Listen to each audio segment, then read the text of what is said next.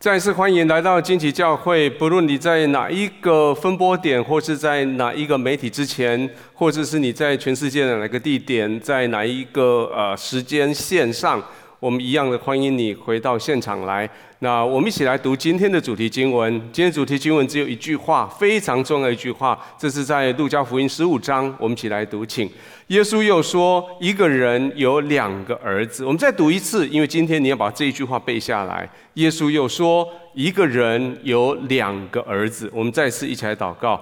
天父，谢谢你，借着耶稣所说的这句话，还有后面的这些的比喻，主，今天我们要开始新的系列。谈到天父，你的心是如何的渴大渴望我们回家；谈到你的家是如何的欢迎我们回到里面去；也谈到你的家如何为我们预备，一旦住回去以后就不再离开；也提到了你为了我们将要回到家这件事情付上多大的代价。天父，谢谢你在今天，你的圣灵在每一个分播点，在每个媒体之前，在每一个独自看这个影片的人的面前，继续对他的心说话，对他说。一个人天父，他有两个儿子，来呼唤这些儿子女儿来回家。谢谢你，奉耶稣的名祷告，阿门。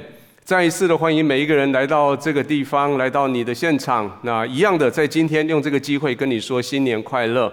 那在华人的世界，我们很有趣，就是我们有一整月的时间可以讲新年快乐。事实上，我们从去年的圣诞节开始就预备好要讲圣新年快乐了。那今年一月开始，我们有一整个月，一直到一月底，真的进入到华人的新年的时候，这一整个月我们都说新年快乐。那期待在未来的这一年，我们的新新年真的是带来新气象。那期待未来这一年，疫情可以可以慢慢的缓解，我们可以恢复到正常的旅行，还有最重要的是，让许多旅外的这些孩子们可以回到家来见见他们的父母。我相信在过去这两年以来，最多的父母亲的心里面最大的渴望。就是能够亲眼看到他们的孩子。当然，我们有很多的技术，我们有很多的这些科技，孩子们可以在远远地方用各式各样的东西来跟爸爸妈妈讲话、见面。但是每一次我回到家，我看到我父母亲，我父母亲看到我，当然很高兴，可以碰我，可以摸我。可是我父母亲他们更期待的是，他们可以见到我在美国的这些弟弟妹妹，他们可以见到在其他国家的他的自己的兄弟姐妹。父母亲的心就是这么的呃感人，你知道，爸爸妈妈最担心的就是啃老族，你待在家里面你不出去。可是爸爸妈妈想尽办法把你装备起来，想尽办法让你有资源开始往外走的时候，当你离开了他们之后，你开着他们给你的车，到了你他们给你赋予一些能力能够去的地方之后，他们期待的却是你什么时候想起来了，赶快回家来。各位，这是父母亲的心。即使到你年纪再大，你的爸爸妈妈还是这样，父母亲还是这样期待他的孩子可以出现在他的眼前，可以摸得到，可以闻得到，可以可以跟他一起吃饭。各位，这是天赋。我们的天赋，当他创造这个世界的时候，我们的天赋他创造我们之后，他就把这个世界交给你，交给你去经营，交给你去发挥，交给你去尽你自己身体、你的生命里面所有的可能性，去把这个世界做好，去把这个世界把它弄得很精彩。可是很不幸的是，我们带着从创世纪第三章开始的那个罪性，还有那个罪行，我们就凭着自己的能力、自己的骄傲，我们就跟上帝就越行越远。结果到最后，我们就跟他隔得远远的。可是这个神又是那么的爱我们。他舍不得我们在自己的世界里面在那边受苦，他不忍心我们在最里面的沉沦。于是，在圣诞节的时候，我们说圣诞节他预备了这一条道路，他预备了耶稣，预备了十字架，使得我们在跟他中间那条鸿沟中间可以被填满。填满之后，我们可以从中间自由自在的走过去，来到天父的面前，回到他的家里面去。而在就我们离开家的这几千年以来。天父他不仅仅在他的宝座上，在他的国度里面等待我们回家，而且他主动的出来，他来找你。从人类开始，伊甸园开始，天父就不断的送出信息来。希伯来书第一章的作者一开始他就这么说：“他说，神既在古时借着众先知多次多方的晓諭列祖，就在这末世借着他儿子晓諭我们，又早已立他为我们承受万有的，也曾借着他制造住世界。他是神荣耀所发的光辉，是神本体的真相。常用他全能的命令托住万有。他洗净了人的罪，就坐在高天至大者的右边。在几个礼拜以前，在圣诞节信息的时候，我们提到圣诞节的信息是神为我们跟他中间创造一条可以回家的路。可这条路不是在圣诞的那一天忽然间出现的，这条路从创世纪第三章，当人决定离开神的那一刹那开始，神就已经准备好那一条路，用了一条兽的皮给他们遮住他们的羞耻，为他们准备好未来的救恩，告诉他说，将来蛇的后裔跟女人的后裔要彼此为仇，女。女人的后裔要杀，要斩首，要要踩死，要踩碎这些呃蛇的后裔的头，后蛇的后裔要去咬神的呃女人的后裔的后脚跟。从那个时候开始，到纪元纪元前第八百年的时候，以赛亚说有一个童女为我们生了一个小孩，他指的是耶稣。到了七百年的弥迦书，我想你相信这几个礼拜你听到过了。弥迦说那个耶稣会诞生在伯利恒的马槽里。还有前几个礼拜我们还有一群人，我们要把它放在这条线上。那个人叫做但以理。但以理是在纪元前大概五百三十年的时候被逮捕到了巴比伦。他在那个巴比伦的时代，他从耶路撒冷带去所有的旧约的知识。他在巴比伦成为众魔术师、众众博士之首，成了三个伟大的博啊博士之头。巴但以理在那里教导他们，教导他们什么？教导他们关于耶稣要再来的故，耶稣要来的故事，关于弥赛亚的事情。所以才有后来的那几位博士。他们在巴比伦地方远远看着东，看着西方的那个星星。他们看到那个星星，他们知道弥赛亚来了。一直到圣诞节的那一天，当保罗他写下这个圣诞节的总结的时候，他说：“极至时候满足，神就差遣他的儿子生为女子所生，且生在律法以下，要把律法以下的人赎出来，叫我们得着儿子的名分。我们既成为儿子。”就差神就差遣他儿子的灵进到我们心中来，呼叫他阿巴父。可见从今以后，保保罗他说：你们不再是奴仆，乃是儿子。既是儿子，就靠着神为后嗣。这是保罗他第一次旅行的时候写的加拉太书。他为了要整理他的信仰，他说：从历世累代以来，所有的先知所说的，今天到了耶稣身上出现了，今天到了耶稣的身上实现了。各位，这个信息从那个时候不断不断的、不断不断的信息送出来说，有一个神，他要我们借着耶稣基督回到他家里面去，不断的告诉我们说，这个神他在寻找你，不断的告诉我们说，这个神舍不得你在地上受苦，不断的告诉我们说，我们用各式各样方法要告诉你。一八九六年，当福音刚来到台湾不久。在我所居住的地方彰化，发生了一件很特别的事情。一八九六年，有两个人从英国来到彰化，一个是一个是一个医生叫兰大卫，一个是一个牧师叫做梅建务 （Campbell Moody）。他们两个成为宣教的伙伴，带着一些其他的同工，在彰化开始设立一个医院，设立一个教会在那里。当兰医生在医院里面看病的时候，梅牧师就到彰化的街道上面去。去寻找人来到教会，来到医院来接受医疗服务，也来听福音。当时梅牧师做了一件现在在台湾的教会界大家非常津津乐道的一个故事。梅牧师会把自己打扮得很像是很像是台湾人，然后他会去弄了一个鼓，他弄了一个锣，有时候会拿了一只小喇叭。沿路在彰化市，还有彰化附近的一些村庄，沿路吹喇叭，一路打敲锣，一路打鼓，一路用他刚学来的台语，不断地说：“兄弟胖跟囝，兄弟胖跟囝。”意思是说，上帝的儿子不见了，上帝的儿子不见了。街上的人说：“奇怪，这那个外国人，平要咚咚吧就了了，外国人他在喊什么？”他们就仔细听，他沿路敲锣，一路打鼓，说：“兄弟胖跟囝，兄上帝的儿子不见了。”大家想说，这个人在找谁啊？所以很多人就跟着他后面，跟着这个鼓、这个锣就靠过来。等到这个梅牧师看到大大伙都在，人多了的时候，他就找一个阴凉的地方，他就坐下来。他就跟这些人说：“你们知道吗？兄弟胖跟囝，上帝的儿子不见了。”然后其他人说：“啊，怎么会这样？”然后梅牧师就手指头指着那一个人说：“你就是上帝的儿子。”上帝的儿子就是你，你不见了，上帝要来找你。你不见了，上帝要来找你。或者他问说：“那你是上帝的儿子吗？”上帝要来找你。各位，这位梅牧师在一八九六年开始，他用这样子的信息，简单的信息，走遍了当时的台中州。当时台中州就是现在的台中市彰化县南投县这么大的一片土地。据说当时这些州分了一千一百个村子。其中有九百多个村子，这个牧师去过，在历史上面有这个记载。到到这大概这十年间的时间，他在那边传道的这十年，他只他们计算了他从一九啊一八九六年到一九零六年这十年间，他走遍这九百个村子，他建造的十八个教会，他带领了三千个人信主。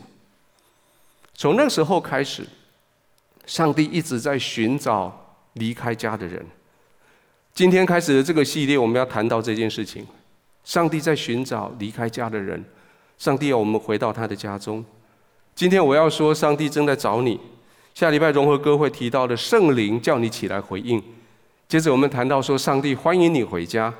第四个礼拜我们会说，上帝为了让你回家，为你付上了极大重大的代代价。最后一周我们也会讲到，你回到家以后，你就留在家里面，不要再流浪。为什么会有这些的故事？这是从路加十五章。路加十五章，耶稣讲了三个很相似的比喻。路加十五章这三个很相似比喻的主题，都在讲回家这件事情。那路耶稣之所以说这个三个比喻，是为了回应一个挑战。这回应这挑战是在创世呃是在路加福音的第十五章一开始。当时有很多这些所谓的罪人，所谓的税吏。就是就是所谓的当当下的很多的这些啊边缘人或是社会的底层的人，而当下发问的是一群在社会上所谓的正派人士，这些正派人士就是呃这些什么法利赛人啊、文士啊这些高高在上的这一群人，这个跟上帝没有什么，他们觉得跟上帝没有隔阂的这一群人，这群人他们眼睛睁睁的看着耶稣，看着耶稣为什么会跟这些社会边缘人在一起？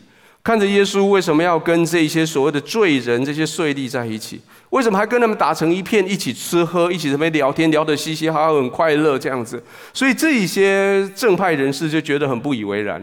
他们认为这群人他们本该去流浪，不应该回来。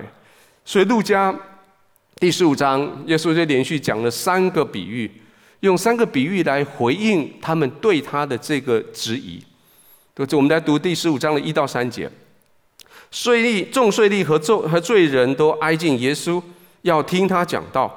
法利赛人和文士私底下议论说：“这个人接待罪人，又同他们吃饭。”耶稣听到了这一个议论，所以耶稣接下来十五章就讲了接下来的这三个比喻。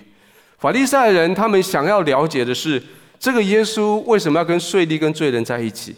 法利赛人他们想要了解的是，如果这个耶稣是所谓的众先知在在历史历代以来所讲的那一个人，如果这个耶稣是以赛亚所说的那个，是弥迦所说的那个，是但以理所说的那一个，那这个耶稣为什么要做这些让我们看到不是很不是很高尚的事情？那他们越看就越糊涂，所以他们问一个问题：说这个人为什么接待众罪人，各同他们吃饭？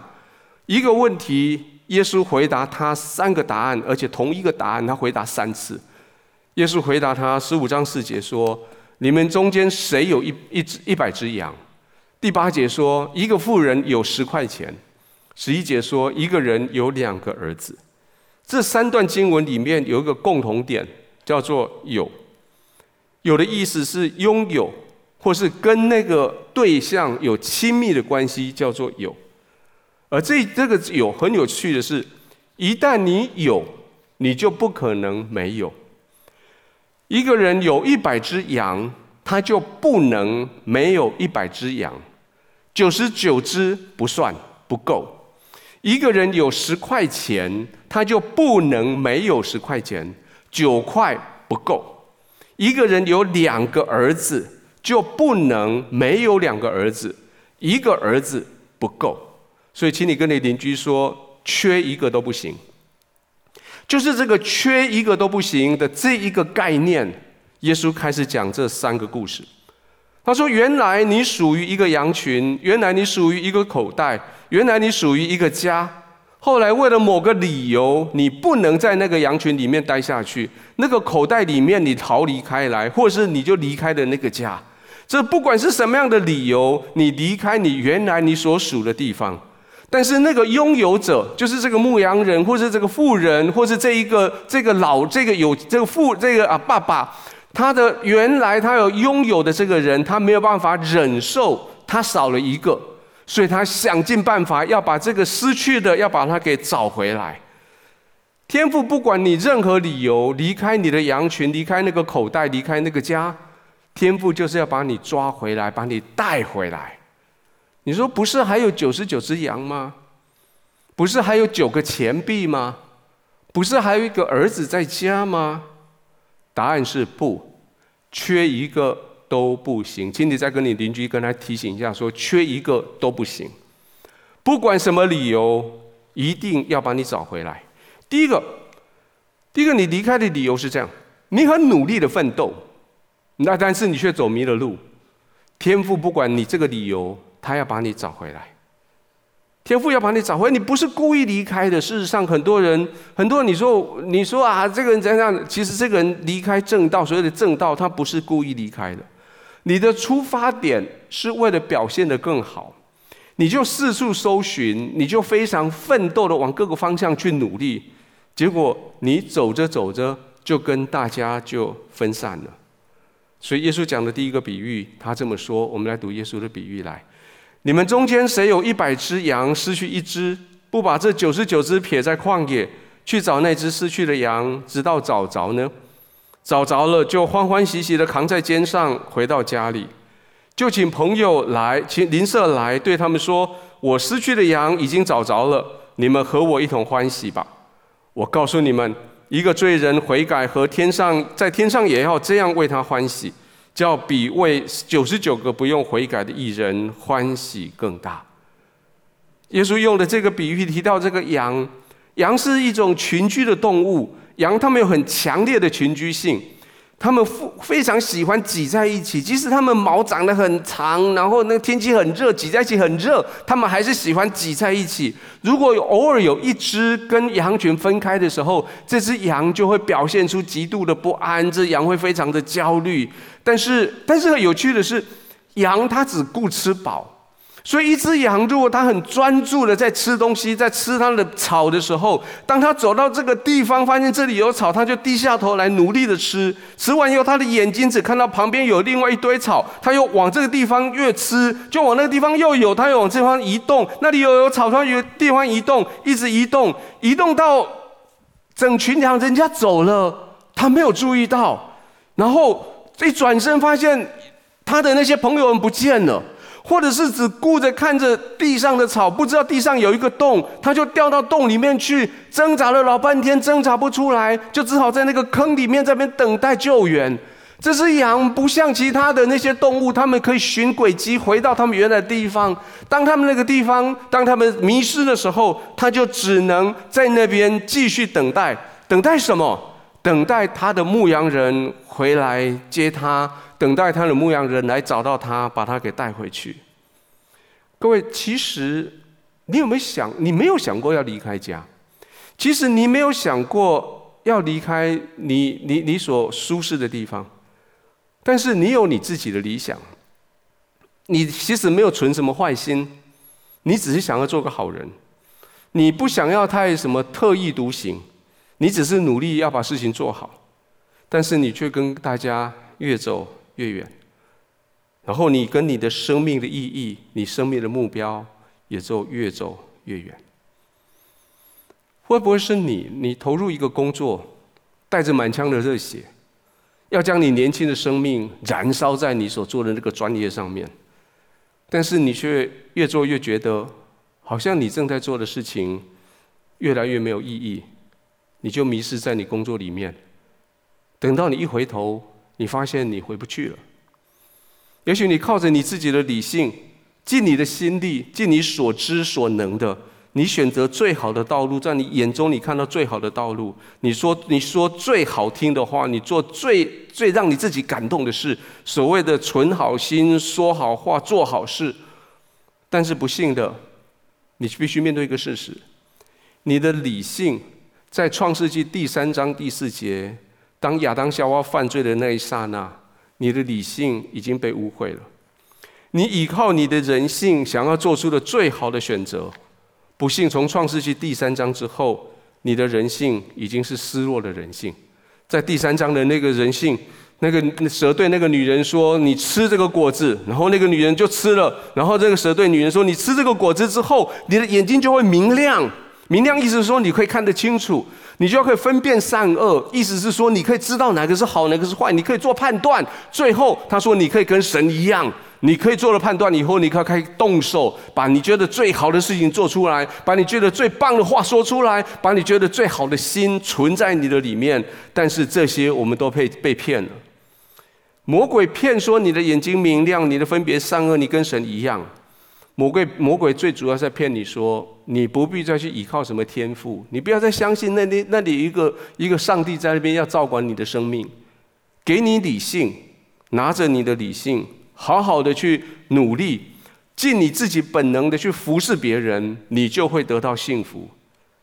结果，你以为你自己可以得到草吃，你以为你可以得到满足，到最后你发现你越来越不快乐。你觉得你好像好像被被限制在一个生命的陷阱里面，你觉得你好像在原地在踏步，你觉得你每天都在浪费时间。然后你知道你迷路了，你想要救你自己，老实说，好多人想救自己，但是你永远救不起你来。为什么？因为就算你跟郭婞淳一样的强，非常能够举重，那我告诉你，我讲了好几次，我让我再一次告，我好喜欢这个提醒。不管是谁，就算是郭幸存他本人出现在舞台上，他都不可能用自己的手拎着自己的。衣领把自己提起来，让自己离开地面。没有任何一个人可以用自己的力量把自己从自己的陷阱里面拉出来。各位，这就是为什么要有圣诞节，这就为什么要有耶稣。你需要的是一个牧人来到你迷路的地方来找你。你需要的是，当他找到你的时候，他没有责备你，他完全接纳你。而这个耶稣。在十字架上为你付上代价，这个耶稣在马槽里为你诞生，这个耶稣，他来到你迷路的地方，他告诉你说：“我们回家好不好？”当你答应要跟他回家的时候，圣经说他就把你扛起来。刚刚的经文我们这样读，他说他就把你扛起来，放在他的肩膀上，然后欢欢喜喜的把你带回家去。你自己没有力量扛起你自己，耶稣扛起你；你自己没有力量走到家，耶稣来扛你；你自己不好意思回家，耶稣来扛你。各位，天父要寻找你回家，不是站在门口说“邓艾回家”。天父寻找你回家，是来到你迷失的地方，来陪着你，带着你，把你扛起来，扛回家。而且回到家以后，并没有责备你。回到家以后，他把他的周围、他的朋友全部都找来，跟他说：“你们来看，我失去的羊已经找着了。他，你们跟我一同来欢喜。没有因为你曾经自己那么的骄傲而迷失，觉得你很丢他的脸。他反而来把你带回去以后，找人来跟你一起欢喜。各位，我想我们中间有一些人，你是寻找真理的人。”你去寻找真理，越找越糊涂。今天让我很高、很诚恳告诉你，真理来找你了，耶稣来找你了。今天天父来找你了，要扛你回家了，不要再挣扎了。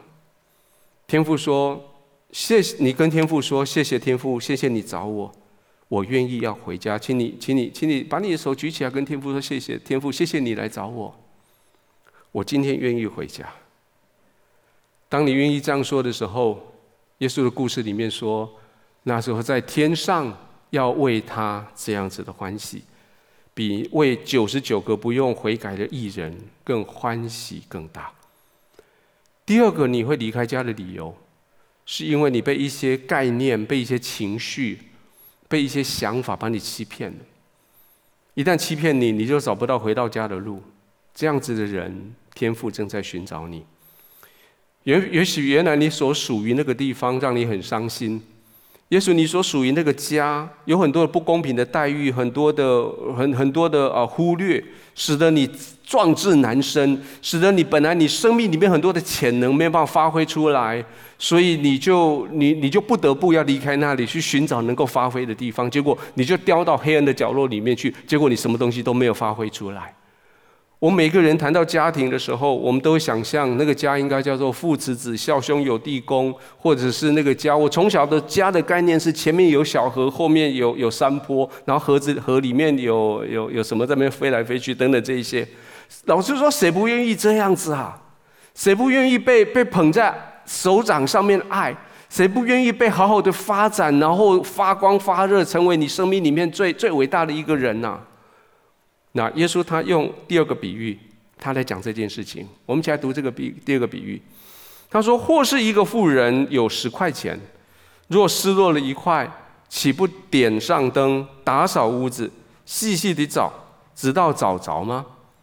找着了，就请朋友邻舍来，对他们说：我失落的那块钱已经找着了，你们和我一同欢喜吧。”在这故事里面，这个富人他手上有十个银钱币。也许这个十个钱币是他的嫁妆，也许这个十个钱币是他的很久以来的积蓄，也许这个十个钱币，他可以每天他拿着这个钱币是用来发展他新的事业的一个本钱。钱币所代表的，是一个人你的你里面你的能力，你里面你的恩赐，你生命的可能性，还有你生命的潜能。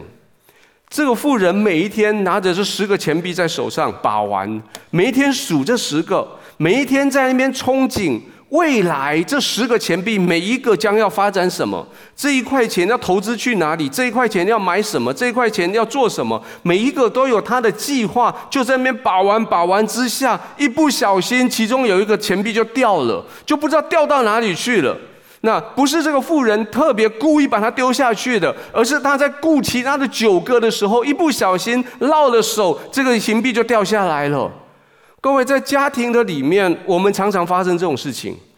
每个人对家庭的印象、经验都会不一样。也许从小你就一直认为我的爸爸妈妈他们是偏心的。也许你会觉得我出生别有有些心理学家告诉你说，你的出生别会决定你对人生的看法。事实上，我的角度认为那个都是无稽之谈。有些人他会告诉你，因为你是出生为老大，所以你有老大心态；你是老二，所以你是二儿子心态；你是老三，所以老三会有什么呃上下上上不着天、地不着地的心态；老四你是老幺的心态。老实说，每一个都被你讲了，那哪一个是好？没有一个好。可渐渐的，不管如何，你产生一个错误的概念，你认为我在那个家庭里面，我在这个环节里，我在那个组织里面，或者我在那个环境里面啊，爸爸妈妈偏心呐，重男轻女啦，弟弟爱小爱打小报告啦，姐姐总是跟妈在爸爸妈妈面前装小乖啦，那我需要帮忙的时候都没有人理我啦，他们就是看我的笑话了等等，那你就在你的家庭里面，你就在你的环境里面，你就受伤了。你就觉得他们不看重你，你就觉得他们好像没有给你机会，你就选择跟大家越行越远，你就选择后来你选择离开的家。原来在你生命里面所有的生命的潜能，当你离开的家，你掉落在那个黑暗的角落里面自怨自艾的时候，那些潜能就停止发展。就像这个钱币，从这个富人的手上掉到地上，掉到不管哪一个黑暗的角落。他就在那里，只能躺在那里。你越躺在那里，你越觉得上帝不公平。上帝叫我诞生在这个家庭里面，身世坎坷，孤立无援。上帝不公平，叫我遇到这种天生的疾病，这种后来的疾病，受这样子的苦，遇到这样子的意外，我是无辜的受害者。别人有的我都没有，我我的潜能就是这样了，我没有办法发展了，我就只能躺在黑暗的角落里面。或许你会觉得上帝是不公义的。明明就是其他人的错，他们排挤我，把我排挤出来到外面，结果现在是我在扛责任，我在我在吃喝这个黑色的东西，我的原意本来是那样，可是被故意的扭曲了，结果变成坏人。我的委屈没有人可以申诉，就算我申诉，他们也听不懂；他们听懂，他们也不会为我伸冤。我将所有的心力就放在所有的抱怨里面，你就没有时间继续去发展你生命原来该有的方向，你就默默的躺在那个黑暗的角落里面。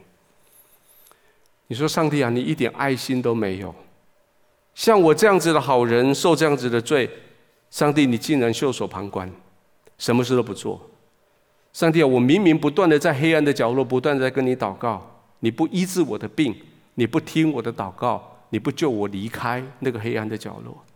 上帝啊，其实你只要动一个手指头，我就可以整个世界可以改变，我的经济就可以很富裕，但是你不愿意，说什么我有什么潜能？没有，现在我只能躲在那个小角落的里面。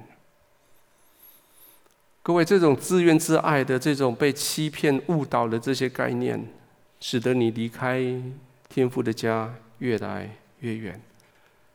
你本来以为你可以好好的发挥的，现现在你一离开那个口袋，一离开那一其他的钱币，你就什么都没有了。耶稣曾经有一个类似的比喻，他说：“当道洒下来地地上的时候，道本身是一样的。”但是道却充满不一样的四个不一样的面对不一样的的命运。第八章的路加福音，他这样写，他说：“这个比喻哪是这样？种子就是神的道，那些在路旁的，就是人听了道，随后魔鬼来，从他们心里把道拿去，恐怕他们信了得救。那些在磐石上，就是人听了道，欢喜领受，但心中没有根，不过暂时相信，几次遇见试探就退后了。”而第三个，我相信在讲的是我们今天这一段。他说：“那落在荆棘里的，就是人听得到，走开以后，被今生的思虑、钱财、宴乐挤住了，就结不出成熟的子粒来。而最重好、最好的是，那落在好土里的，就是人听得到，持守在诚实善良的心里，并且忍耐着结实。各位，如果你是那个掉了的硬币，那个钱币。”你其实你不管掉到哪里去，你的身上的那个价值不会被剥夺，你本身就带着那个没有人能够剥夺给剥夺走那个价值，你本身就带着那个无限可能的可能性，你的本身就代表着你自己的才能、你的恩赐、你的可能性、你的潜能，你可是就是四周围这些思虑、这些钱财、厌乐。就是把这些把它给压制住了，你发挥不出来，你就默默的躺在那个角落里面，你的才华就被埋葬在那里，你的恩赐就被浪费在那里，你的可能性就在那里消灭。耶稣说，这个妇人或是这妇人所代表的圣灵，不容许这种事情发生，所以故事里面说，他就点上灯，打扫屋子，细细的找。直到找着了，他点上灯，打扫屋子，细细的找，直到找着了。各位，圣灵要光照你的心，要点上灯；圣灵要清扫你生命里面每个角落，要细细的去找。圣灵细细的去找，找到了你所失落的你，找到你所失落的那些才华，所失落的那些恩赐。你的恩赐、你的才华就会被发现，就被打开来，就会被发光发热。常常听到有人做这个见证，说他来到教会之前是一个非常非常理智的人，可是当他来到教会的时候，一进来听到陌生的音乐，唱着陌生的歌曲，但是不知道为什么就很感动，甚至就开始莫名其妙开始掉眼泪。慢慢的，他知道有一个神是这么的了解他，有个圣灵是这么的温暖。他来到教会以后，就把这个担子全部放下来，他就让自己从黑暗的角落被发现、被光照，然后就出来。完了以后，他就参与在教会里面各式各样的服事。渐渐的，他发现原来他生命里面有这些才华，原来他生命有这么多的潜能，他可以不必在浴室里面唱歌，而可以公众的唱歌来赞美神。他可以友善的接待人，他可以带小组，他可以发预言，他可以牧养，他可以陪伴，他可以，他可以讲出造就、安慰、劝勉的话语来，来成就、来造就许多的人。各位，也许这就是你的经验。圣灵去找到你，圣灵就是那个灯，在你心中重新点燃起来。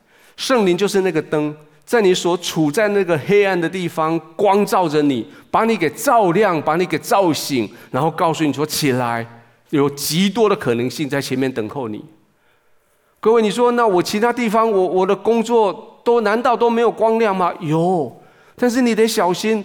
那些光亮是真的光亮还是假的光亮？让我告诉你一个故事。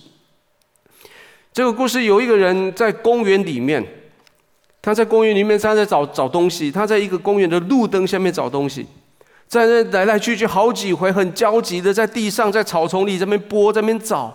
旁边有一个人过来说：“哎，先生，你怎么了？你在找什么？我帮你。”他说：“我有一个一个很宝贝的一个银元，一个银一个一个钱币，一个银币掉到那个槽道里面去了。可是我不知道它滚到哪里去，所以这个人就来，旁边的朋友来，就帮助他在那个草地里面找，找了好久，在灯下那边找，天很暗，在那边找，找到最后，帮助他的人觉得有点不耐烦了。他说：‘你你确定你银元有掉这里？然后你确定是在这一块吗？’这个人说：‘其实没有啦。’我那个钱哦，是在那边暗暗的地方掉的啦。我知道咚一声在那边掉的啦。那那这个，那你为什么在这里找？他们说只有这里有灯啊，这里才有灯啊。那边暗暗的，我怎么可能找得到？这里有灯啊。各位，也许世界上有很多你正在做的工作，让你以为那里有灯。你花了好多时间在你以为有舞台、有机会的地方，在那边努力，在那边工作，结果做了好久以后，你发现你没有、没有、没有办法发挥你的才华，你的才华不在那里，你的才华在哪里？在这里，可是这里没有灯，所以你找不到，所以你不知道你这边你有才华，可是因为没有灯光照它，你以为那里有灯就你的才华，就是浪费好多时间在那里。今天圣灵说：“我要把光照到你这个地方来。”我要把这个地方打扫干净，然后你要被找着，然后你的潜能被发挥出来。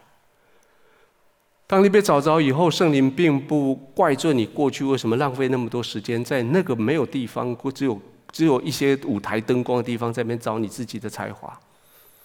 圣灵说：“我不怪罪你。”但是圣灵却说：“他找着了以后，就请朋友来，邻舍来。”对他们说：“你看，我失落的这个钱已经找着了，你们跟我一起来欢喜快乐。你的过去已经过去，你被欢迎回到家。而最后一种，最后一种离开家的理由是：你明明知道你要怎么做，你明明知道圣经告诉你该怎么做，你明明知道听说上帝喜欢我这么做，然后你心里面却说我偏不要。”我偏试试看其他的方法，看会怎样。这种人，如果你很简单的说，这种人有有有些人说，这种人就是背骨，就是背骨。他遇到了背骨，背骨的意思就是我不喜欢被牵绊，我不喜欢被规范，我不喜欢被辖制，我不喜欢照着规矩来。我我喜欢创新，我喜欢独特，我喜欢自由，我喜欢跟别人不一样。现在好多这些思考模式在鼓励这种人，鼓励你要 think out of the box。你要在那个盒子之外要想，这样你才会创新，这样你才会创造新的东西。对，没有错。也许你的出发点没有错。这个世界有好多新的发明，的确就是因为有人 thinking out of the box，人家不在那个盒子里面想，才发出新的东西。记不记得我们以前的电话？我们以前电话是必须绑在家里面的所有的有线电话。后来有人想说，为什么在家里面电话只能拿着有条线连在那边讲，用无线电不可以吗？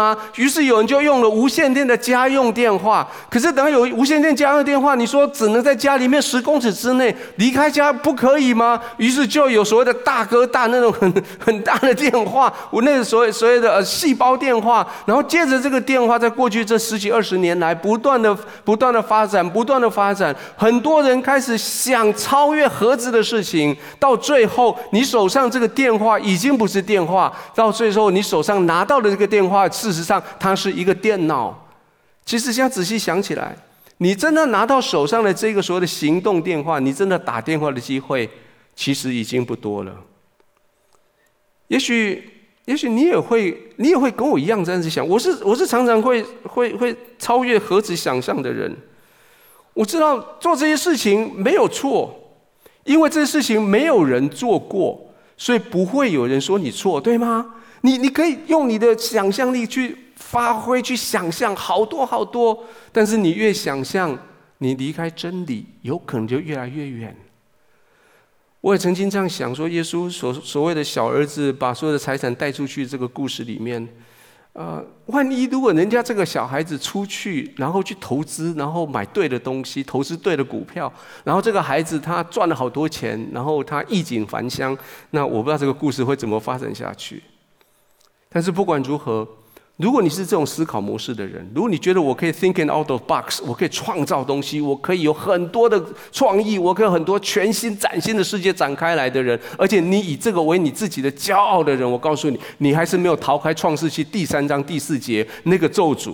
那个咒诅说：“你的眼睛明亮，你可以分别善恶，你跟上帝一样，因为你出于骄傲，你自以为是。”你以为你认为你的眼睛明亮，可以分别善恶，可以跟上帝一样，因为你不需要上帝带领你，你不需要上帝来管理，你不需要什么权柄来叫你服从，你不需要任何人来遮盖你，你只要自己当老板，所以你就可以，所以要怎么样做就怎样做，所以你就跟小儿子一样，你做了一个决定，离开家里。我们来读耶稣他这个故事，他说：“小儿子对父亲说，父亲，请你把我应得的家业分给我。”他父亲就把产业分给他们。过了不多几日，小儿子就把他一切所有的都收拾起来，往远方去了，在那里任意放荡，浪费他的资财。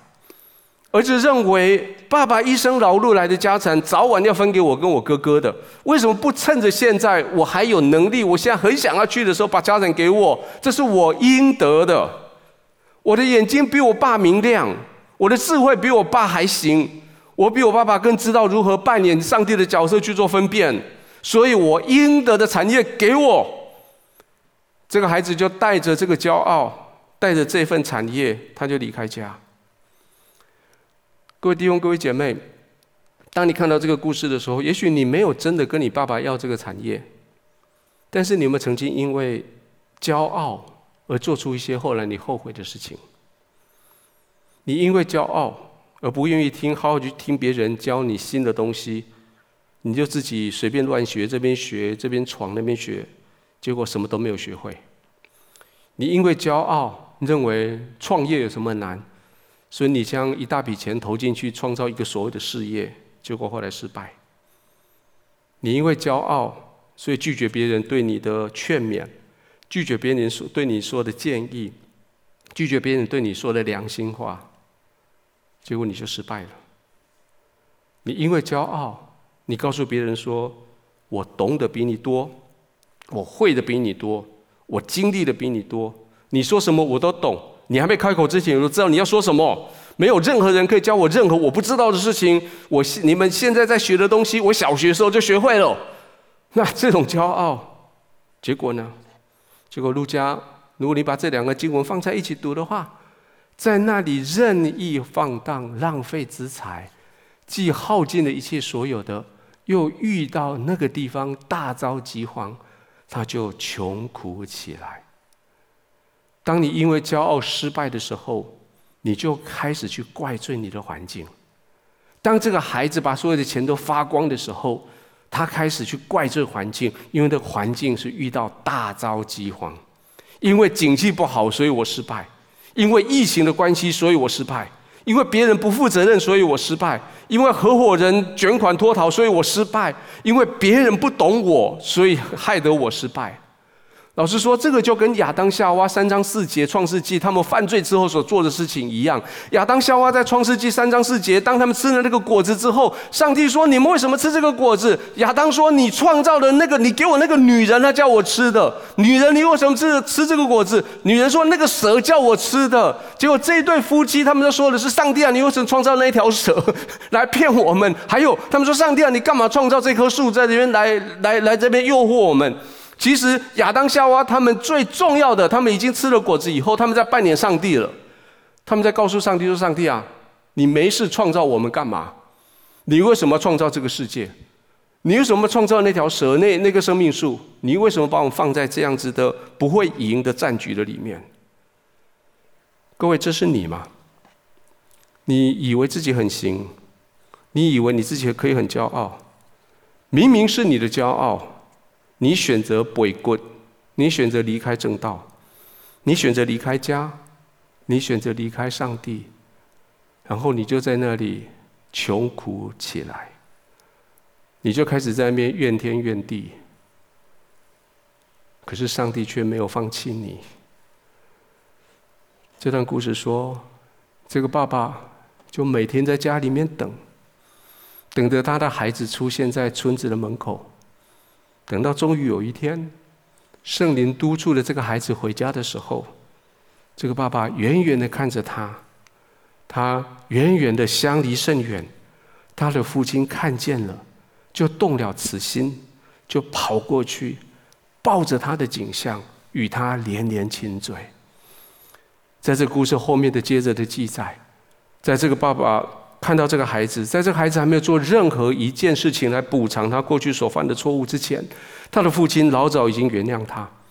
而这个孩子还没有开口讲完他的台词之前，他的他的抱歉文，还有他的他他的那些道歉的文章之前，爸爸就已经准已经做好他要做的事情，把他的身份恢复给他，把他的把他的他的罪把他给除掉，把他的身份恢复成为儿子的身份。为什么爸爸要这么做？其实很简单，一个人有两个儿子。即使这个小儿子离开，他家里还有个大儿子，他不满意，因为他有两个儿子。即使这十块钱，这一块钱掉在掉在地上，这个妇人不满意，他还有九块不满意，因为他本来有十块钱。这个牧羊人即使他有九十九只羊，已经够多了，可是不满意，因为他本来有一百只羊。这是长久以来这本圣经在说的故事，神在找你。刚刚一开始我说的那个梅梅建佑牧师的故事，还有后后面还有续集。以前的彰化的郊区，大概是现在的彰化中华路三角公园那附近啊，那就是彰化的市区。以前的彰化的郊区，现在已经是彰化的大概是市区了。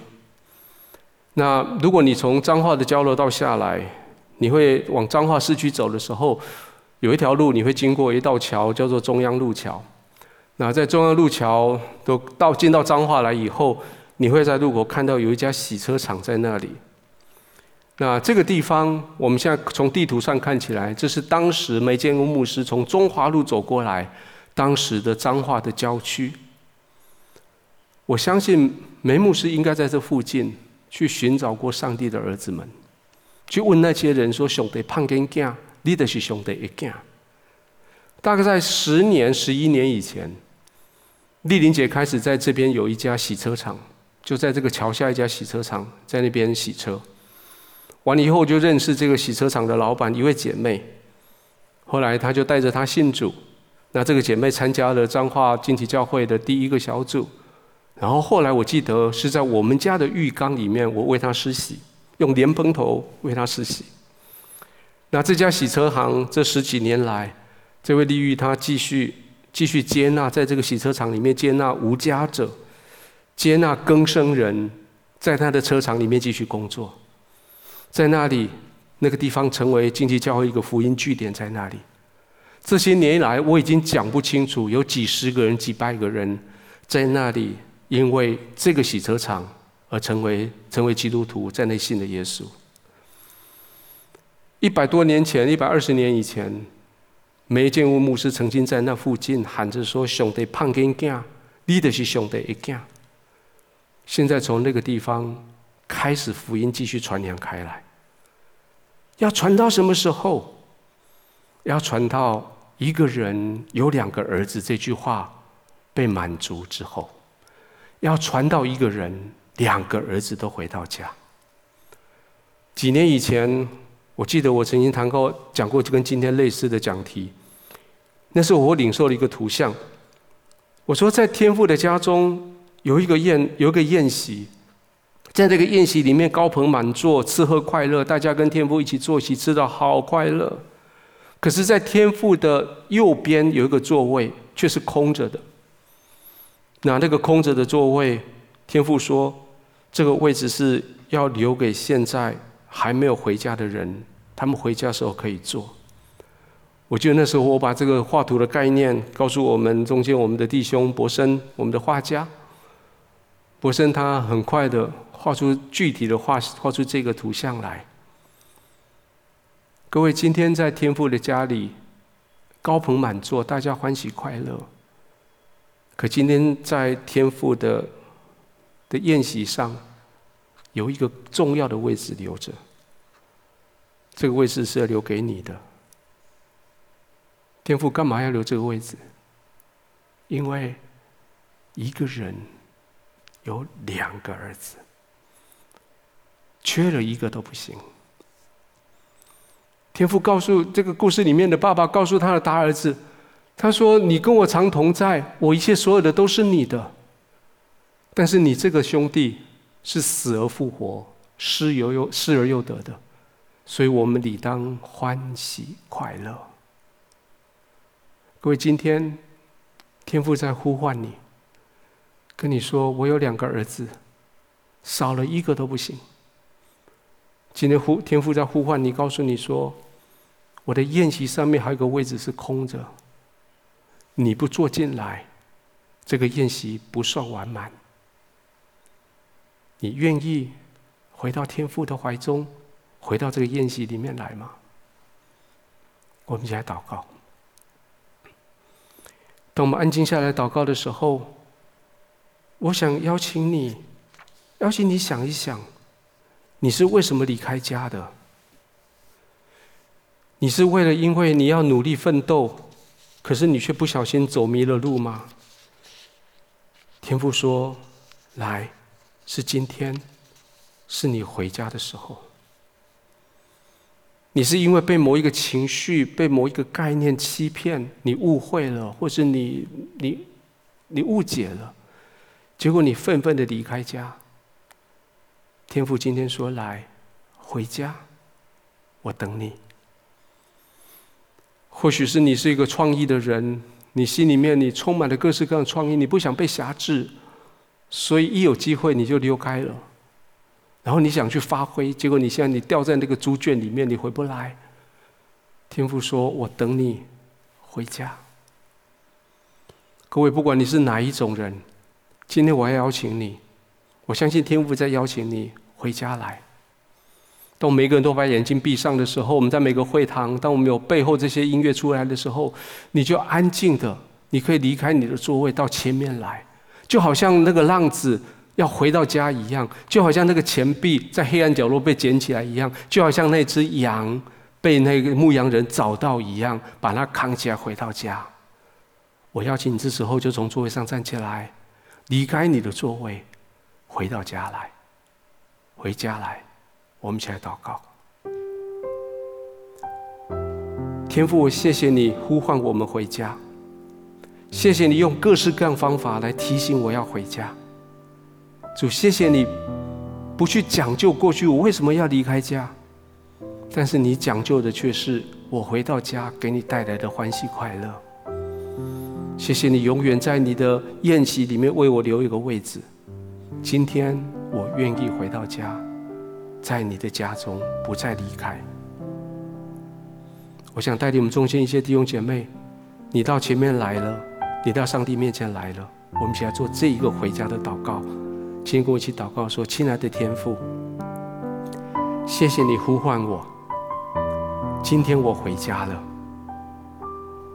赦免我过去所犯的错，饶恕我的罪。”谢谢你接纳我，我愿意回家。谢谢你，奉耶稣的名祷告，阿门。今天在聚会的最后，我想要祝福我们中间每一个人，在整个回家的过程的里面，有圣灵继续引导你，有不断的圣经的教训不断提醒你。还有更重要的是，天父的声音在你的心中不断的呼唤你说：“回来吧，我亲爱的孩子，我祝福你在回家的路上蒙神的引导，在你回家的路上充满了恩典。我祝福你平安的回到家。阿门。